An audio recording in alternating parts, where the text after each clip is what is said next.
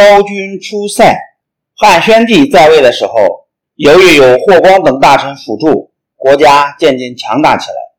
那时候，匈奴由于贵族内部争权夺利，国势渐渐衰落。后来，匈奴发生分裂，五个单于分立自治，互相攻打不休。其中有一个单于名叫呼韩邪，被他的哥哥。郅支单于打败了，丢掉不少人马。呼韩邪和大臣商量后，决心跟汉朝和好。呼韩邪还亲自带着部下来见汉宣帝。呼韩邪是第一个来到中原朝见的单于，汉宣帝像招待贵宾一样招待他，亲自到长安郊外去迎接他，为他举行了盛大的欢迎仪式。呼韩邪临行时，与汉朝使者订立了此后汉朝与匈奴合为一家，世世代代不相侵犯的友好盟约。公元前三十三年，汉宣帝去世，汉元帝即位。呼韩邪第三次到长安，提出愿意做汉家的女婿，结为亲戚，加强汉奴友好。汉朝经历了近百年的战火侵扰，也希望内外和平安宁。汉元帝答应了呼韩邪的要求，从后宫的宫女中挑选出合适的人选，嫁给单于。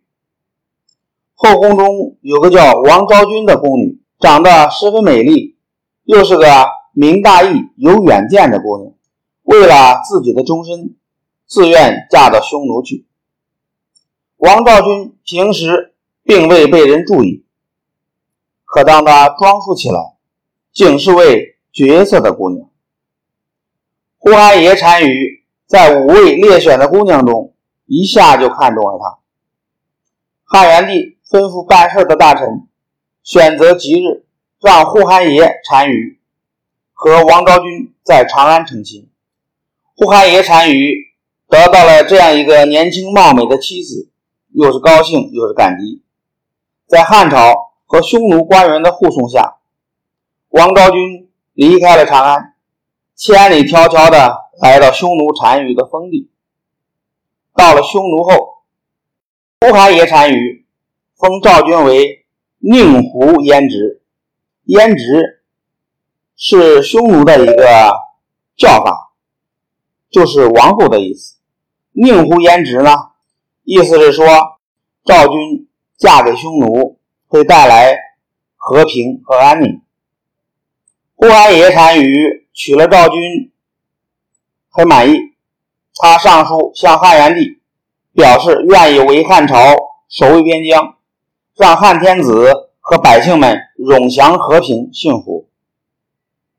王昭君出塞的时候带去了很多礼物，他在塞外同匈奴人民。和睦相处，爱护百姓，教给当地妇女织布、缝衣和农业生产技术，受到人民的爱戴。王昭君在匈奴生了一儿两女，这些子女长大后也致力于汉和匈奴两族的友好。王昭君的历史功绩是值得张扬的。